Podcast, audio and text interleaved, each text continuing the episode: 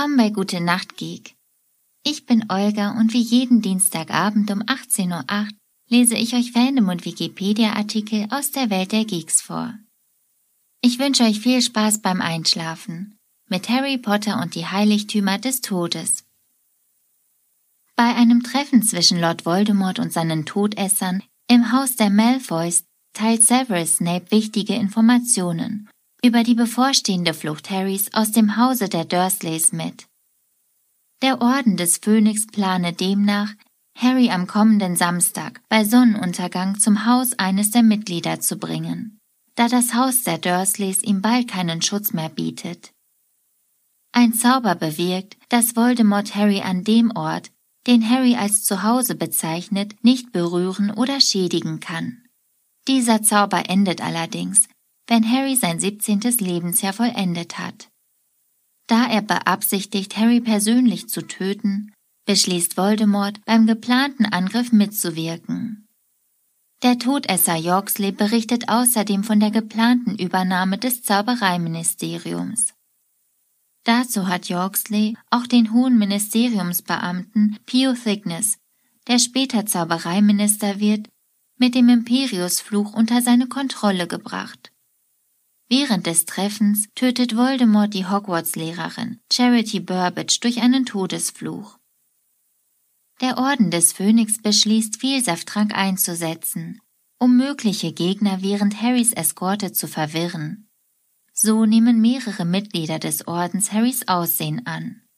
Jeder der falschen Harrys wird von einem erfahrenen Zauberer begleitet. Der echte Harry reist mit Hagrid. Kurz nach Verlassen des Hauses auf Flugbesentestralen und einem verzauberten Motorrad kreist sie in der Luft eine Schar Todesser ein und trennt die Gruppe. Der echte Harry wird schließlich identifiziert und von Voldemort persönlich angegriffen, was jedoch ähnlich misslingt wie am Ende von Harry Potter und der Feuerkelch. Mit knapper Not erreichen Harry und Hagrid das sichere Versteck, den Fuchsbau. George Weasley verliert durch einen Fluch von Severus Snape ein Ohr und Alistair Moody stirbt durch Voldemorts Zauber. Während des Aufenthalts im Fuchsbau bekräftigen Ron und Hermine ihre Entscheidung, Harry auf seiner Suche nach den Horcruxen zu begleiten. Während dieser Tage besucht sie der Zaubereiminister Rufus Grimger, um ihnen drei Erbstücke des ehemaligen Schulleiters von Hogwarts, Albus Dumbledore, zu übergeben.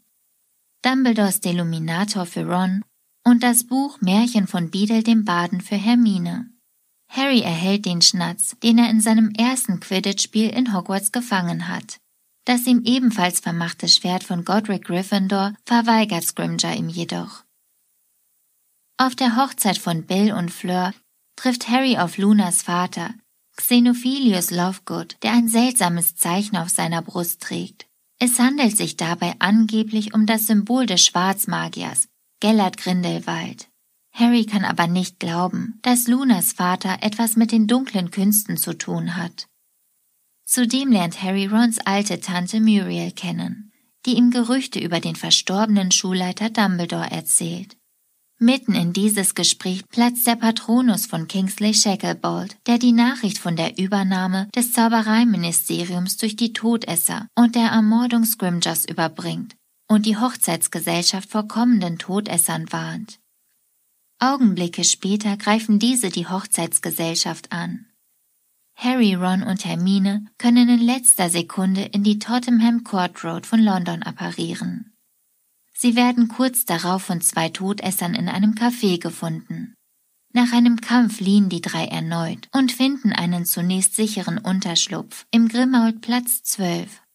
Später stellt sich heraus, dass die Todesser die drei durch ein Tabu, das auf dem Gebrauch des Namens Voldemort liegt, gefunden haben. Die Suche nach den Horcruxen Grimmauld-Platz 12 wird zum Hauptquartier des Trios. Dort decken sie die Identität von RAB auf. Es handelt sich um Sirius Bruder, Regulus Arcturus Black, der seinerzeit den Horcrux, das Slytherin-Medaillon aus Voldemorts Versteck entfernte, mit der Absicht, diesen zu zerstören. Dies gelang ihm aber nicht und auch nicht dem alten Haus Elf Creature. Zwischenzeitlich befindet sich das Medaillon jedoch im Besitz von Dolores Umbridge. Nachdem Harry, Hermine und Ron das Zauberministerium einen Monat lang ausgespäht haben, dringen sie mit Hilfe des Vielsafttranks dort ein. Harry und Hermine gelingt es Dolores Umbridge, das Medaillon zu entwenden. Zudem befreien sie mehrere muggelgeborene Zauberer, die inzwischen vom Ministerium verfolgt werden, und ermutigen sie, das Land zu verlassen. Auf der Flucht wird ihr Versteck im Grimmaulplatz 12 entdeckt, wodurch sie fortan gezwungen sind, an ständig wechselnden Orten in einem Zelt zu übernachten. Nach einigen Monaten auf der Flucht belauschen sie die Unterhaltung mehrerer Vogelfreier, unter ihnen der Kobold Griphook. Sie erfahren, dass das Ministerium unwissentlich nur eine Kopie von Gryffindors Schwert besitzt. Der Aufbewahrungsort des Originals sei unbekannt. Harry befragt hierzu das Porträt von Phineas Nigellus, eines früheren Schulleiters von Hogwarts, und erfährt, dass Dumbledore das Schwert zur Zerstörung eines der Horcruxe benutzt hat. Da es Harry bisher nicht gelungen ist, das Medaillon zu zerstören, plant er das echte Schwert zu finden. Nach mehreren Wochen erfolgloser Suche eskaliert ein Streit zwischen Ron und Harry, und Ron verlässt verärgert die Gruppe. Harry und Hermine setzen die Suche zu zweit fort und reisen dazu nach Godric's Hollow, Harrys Geburtsort. Auf dem dortigen Friedhof besuchen sie die Gräber von Harrys Eltern und Dumbledores Familie. Dabei entdecken sie auf einem alten Grabstein das rätselhafte Symbol, das Harry bei Xenophilius Lovegood gesehen hat. Am zerstörten Haus von Harrys Eltern treffen die beiden auf Bathilda Bagshot, eine Nachbarin des jugendlichen Dumbledore. Sie folgen ihr in der Hoffnung auf Informationen über das Schwert, doch sie erkennen, dass Voldemort Schlange Nagini sich des Körpers von Bathilda bedient hat, um Harry aufzulauern und ihn für Voldemort festzusetzen. Die beiden entkommen nur knapp und in dem Getümmel zerbricht Harrys Zauberstab. Ihre nächste Zuflucht finden Harry und Hermine im Forest of Dean. Eines Nachts führt ein Patronus in Form einer Hirschkuh Harry zu einem zugefrorenen Teich im Wald. Auf dessen Grund entdeckt er das Schwert von Gryffindor und taucht in das eiskalte Wasser, um es zu bergen. Unter Wasser zieht sich die Kette des Slytherin-Medaillons um seinen Hals zusammen und erdrosselt ihn beinahe. Als Harry wieder zu sich kommt, ist Ron bei ihm, der ihn gerettet hat.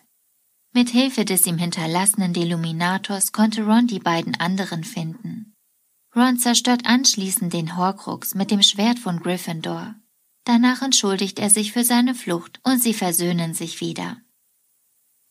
Die Heiligtümer des Todes Ron, Harry und Hermine suchen Xenophilius Lovegood, Lunas Vater, auf, um ihn zu dem Symbol zu befragen, das er auf der Hochzeit getragen hat. Ein Dreieck, darin ein Kreis und ein senkrechter Strich. Er verweist auf ein altes Märchen, die Geschichte der drei Brüder, das Hermine aus ihrem Märchenbuch vorliest. Die Geschichte ist im Buch mit demselben Symbol illustriert. Die Geschichte handelt von drei Brüdern, denen einst der Tod persönlich jeweils einen Wunsch erfüllte. Alle drei wollten dabei mit ihren Wünschen den Tod überwinden. Der älteste Bruder wünschte sich einen Zauberstab, der mächtiger sei als alle anderen. Der Tod schnitzte ihm einen Stab aus einem Holunderzweig, den Elderstab. Der zweite wünschte sich die Macht, Tote zu erwecken und bekam den Stein der Auferstehung. Der jüngste schließlich wollte sich vor dem Tod verbergen können und erhielt des Todes eigenen Tarnumhang. Den beiden älteren Brüdern brachten die Geschenke nicht den erhofften Erfolg, und so machte sie sich der Tod schnell zu eigen. Der dritte Bruder jedoch lebte lange und in Frieden, bis er als alter Mann den Tarnumhang ablegte und diesen an seinen Sohn weitergab. So fand ihn schließlich der Tod und er starb. Der Elderstab, der Stein der Auferstehung und der Tarnumhang sind in der Zauberwelt als die sogenannten Heiligtümer des Todes bekannt. Doch kaum jemand glaubt, dass diese wirklich existieren, so anfangs auch Hermine.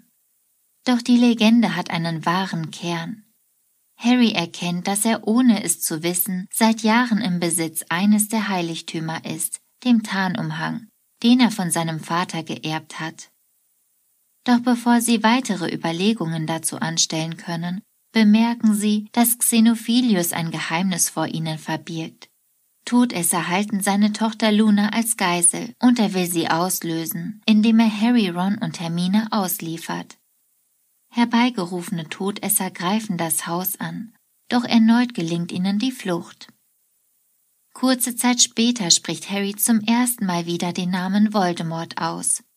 Dies führt zu ihrer sofortigen Entdeckung, da das Wort mit einem Tabufluch belegt wurde. Greifer, also Kopfgeldjäger, nehmen sie zusammen mit dem ebenfalls flüchtigen Dean Thomas und dem Kobold Griphook gefangen und bringen sie zum Anwesen der Malfoys. Bellatrix Lestrange erkennt Godric Gryffindors Schwert unter ihren Sachen und gerät in Panik, da dieses sicher in ihrem Verlies in Gringotts liegen sollte. Sie lässt Ron und Harry in den Keller sperren, während sie Hermine unter Folter verhört. Im Keller trifft Harry auf den Zauberstabmacher Ollivander und Luna. Harry sieht in einer Scherbe seines magischen Spiegels ein Auge und bittet um Hilfe. Kurz darauf erscheint Dobby im Verlies und verhilft Dean, Griphook, Luna und Ollivander zur Flucht. Ron und Harry befreien Hermine. Dabei besiegt Harry Draco Malfoy im Duell. Der zurückgekehrte Dobby rettet auch das Trio und bringt es zu Fleurs und Bills Haus an der Küste Englands. Dabei verletzt ein von Bellatrix Lestrange geschleudertes Messer Dobby jedoch schwer und er stirbt.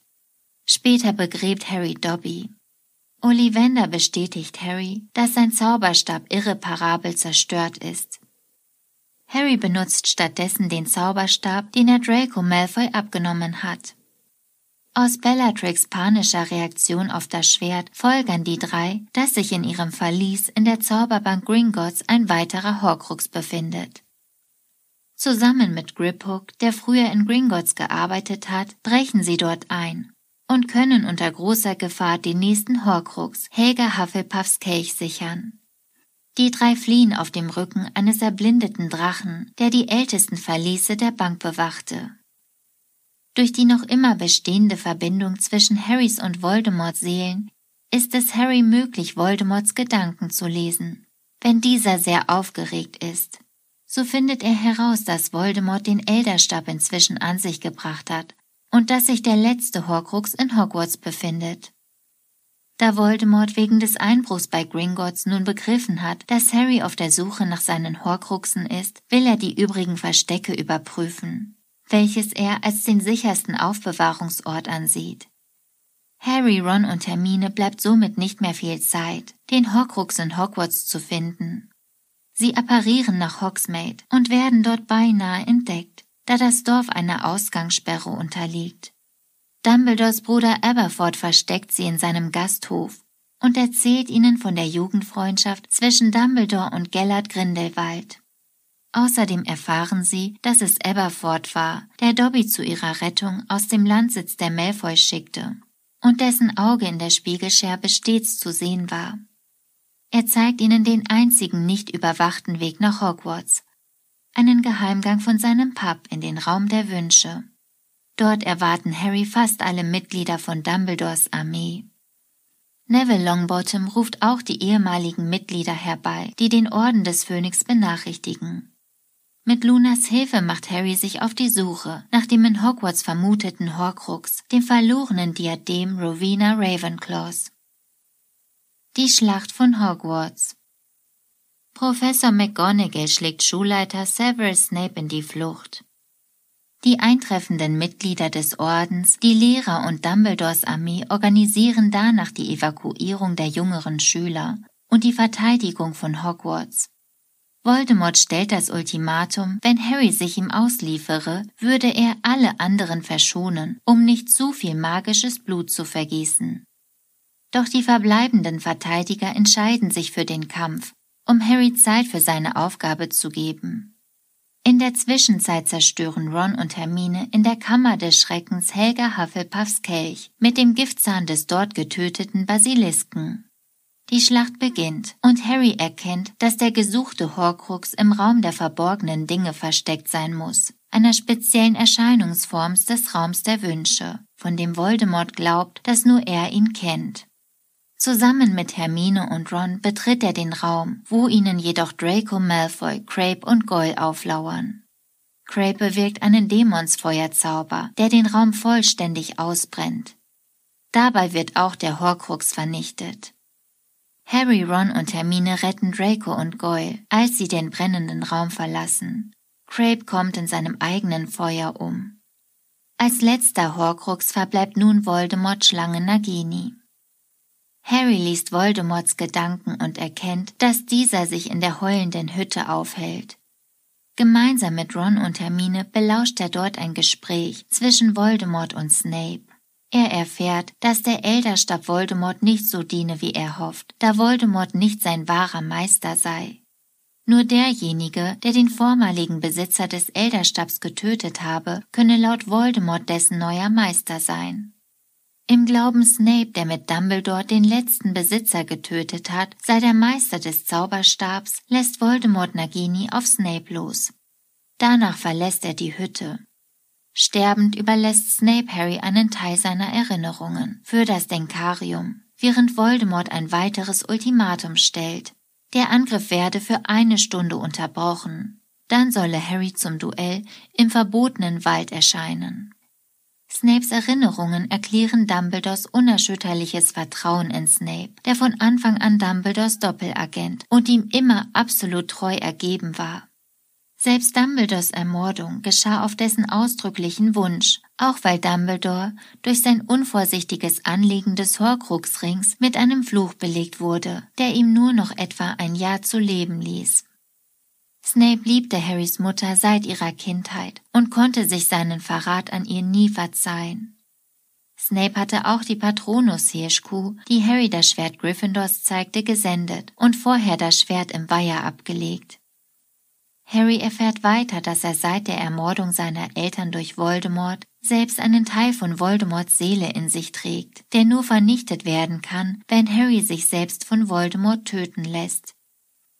Harry beschließt sich zu opfern und begibt sich in den Wald. Unterwegs erteilt er Neville den Auftrag, Voldemort Schlange Nagini zu töten. Es gelingt ihm, den Schnatz zu öffnen, den Dumbledore ihm vererbt hat. Darin findet er den in zwei gebrochenen Stein der Auferstehung, den er benutzt, um Schatten seiner Eltern, seines Patenonkels Sirius und Lupins herbeizurufen. Sie geleiten ihn auf seinen letzten Gang und machen ihm Mut. Harry leistet keine Gegenwehr, als Voldemort ihn mit dem Todesfluch belegt. Er findet sich in einer Art Zwischenwelt wieder, wo er Dumbledore trifft, der ihm seine Lebensgeschichte erzählt sowie seinen scheinbaren Verrat erklärt. Wie geplant ist Harry nicht tot, weil ein Teil des Schutzes seiner Mutter auch in Voldemort lebe, seit dieser sein Blut zur Wiederauferstehung benutzt habe. So lebe das Opfer von Harrys Mutter in Voldemort weiter, und Harry könne nicht sterben, solange Voldemort lebt. Der erneute Versuch, Harry zu töten, habe den so nie geplanten siebten und letzten Horcrux in Harry vernichtet. Jetzt habe er die Wahl zwischen Weiterleben und Kämpfen oder dem Tod. Zurück im Leben stellt sich Harry tot. Voldemort belegt den vermeintlich Toten mit dem Cruciatus-Fluch, der diesen aber keine Schmerzen zufügt. Voldemort begibt sich mit seiner Gefolgschaft zum Schloss. Dabei muss Hagrid, den die Todesser vorher gefangen genommen haben, Harry tragen. Da sich Voldemort nun sicher glaubt, hat er den magischen Schutzkäfig um Nagini aufgehoben. Doch auch jetzt beabsichtigen die Verteidiger des Schlosses nicht aufzugeben. Neville lehnt die Unterwerfung unter Voldemorts Regime ab, woraufhin dieser ihn mit dem herbeigerufenen sprechenden Hut erniedrigt. Zu aller Überraschung greifen nun die Zentauren an, die sich bislang aus den Kämpfen herausgehalten haben. Andere magische Tiere des Waldes wie Testrale und Sirius Hippogreif Seidenschnabel sowie Hagrids Halbbruder Grob und weitere inzwischen hinzugekommenen Zauberer unterstützen sie. In dem Durcheinander versteckt sich Harry unter seinem Tarnumhang. Neville gelingt es, das Schwert Godric Gryffindors aus dem sprechenden Hut zu ziehen. Nagini zu enthaupten und damit den letzten Horcrux zu vernichten.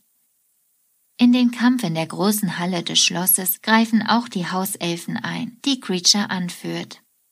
Die Verteidiger Hogwarts schlagen die Todesser zurück, so dass schließlich nur noch Voldemort und Bellatrix kämpfen. Molly Weasley gelingt es, Bellatrix zu töten, als diese versucht, ihre Tochter anzugreifen. Harry legt nun den Tarnumhang ab und trifft wieder in Erscheinung, um Voldemort im entscheidenden Kampf gegenüberzutreten. Er erklärt Voldemort, dass dieser nicht der Meister des Elderstabes sei, sondern Harry. Denn Draco Malfoy hatte Dumbledore schon vor Snapes Todesfluch besiegt, indem er ihm den mächtigen Zauberstab magisch abgenommen habe. Draco, dem die Tragweite seines Entwaffnungszaubers nie bewusst war, sei vor einigen Wochen im Herrenhaus der Malfoys seinerseits von Harry selbst besiegt worden, und dessen Zauberstab diene jetzt Harry. Harry Potter macht ihm klar, dass sein freiwilliges Opfer im Wald alle Menschen nun mit dem gleichen Schutzzauber vor ihm ausgestattet hat, mit dem dereinst seine Mutter ihn vor Voldemort gerettet hat. Als es zum Duell kommt, zeigt Harrys Entwaffnungszauber dadurch Wirkung. Voldemorts Todesfluch prallt auf ihn selbst zurück und er stirbt endgültig. Während der Siegesfeier besuchen Harry, Ron und Hermine erneut das Büro des Schulleiters und sprechen dort mit Dumbledores Porträt über die Bedeutung der Heiligtümer des Todes. Im Gegensatz zu Dumbledore ist Harry ihrer gefährlichen Faszination nicht erlegen. Statt zu versuchen, die Heiligtümer gegen Voldemort zu richten, hat er an dem Plan festgehalten, Voldemort über seine Horcruxe zu zerstören. Obwohl er nun rechtmäßiger Eigentümer und damit Meister aller Heiligtümer ist, entscheidet sich Harry nur den Tarnumhang zu behalten und den Elderstab in Dumbledores Grab zurückzulegen, nachdem er seinen zerstörten eigenen Zauberstab damit repariert hat. Den Auferstehungsstein hat er bereits im Wald weggeworfen. Sollte Harry bis zu seinem Tod nicht mehr bezwungen werden, wäre niemand mehr in der Lage, die ganze Macht des Stabes zu nutzen. Epilog Nach Angabe von J.K. Rowling wurde das letzte Kapitel bereits bei der Entstehung des ersten Bandes verfasst, vor der Veröffentlichung aber überarbeitet. Im Epilog, der 19 Jahre später spielt, haben Harry und Ginny Weasley sowie Ron und Hermine geheiratet. Harrys und Ginnys Kinder heißen James Sirius, Albus Severus und Lily Luna. Die Kinder von Ron und Hermine heißen Rose und Hugo. Zu Schuljahresbeginn treffen sich alle am Hogwarts Express. Während Lily und Hugo noch zu jung sind, um mitzukommen, besteigen die anderen den Zug nach Hogwarts. Im Bahnhof wird Harry kurz von Draco Malfoy gegrüßt, der seinen Sohn Scorpius begleitet. Harry hat seine Narbe nun seit 19 Jahren nicht mehr gespürt. Das Buch endet mit den Worten Alles war gut. Im Original All was well. Das war's mit Harry Potter und die Heiligtümer des Todes für heute. Ich hoffe, ihr seid schon am Schlafen und am Träumen. Das war vielleicht der letzte Band der Harry Potter Reihe, aber bestimmt nicht die letzte Folge zu Harry Potter. Also freut euch auf mehr. Ich freue mich aufs nächste Mal, wünsche euch eine gute Nacht und süße Träume.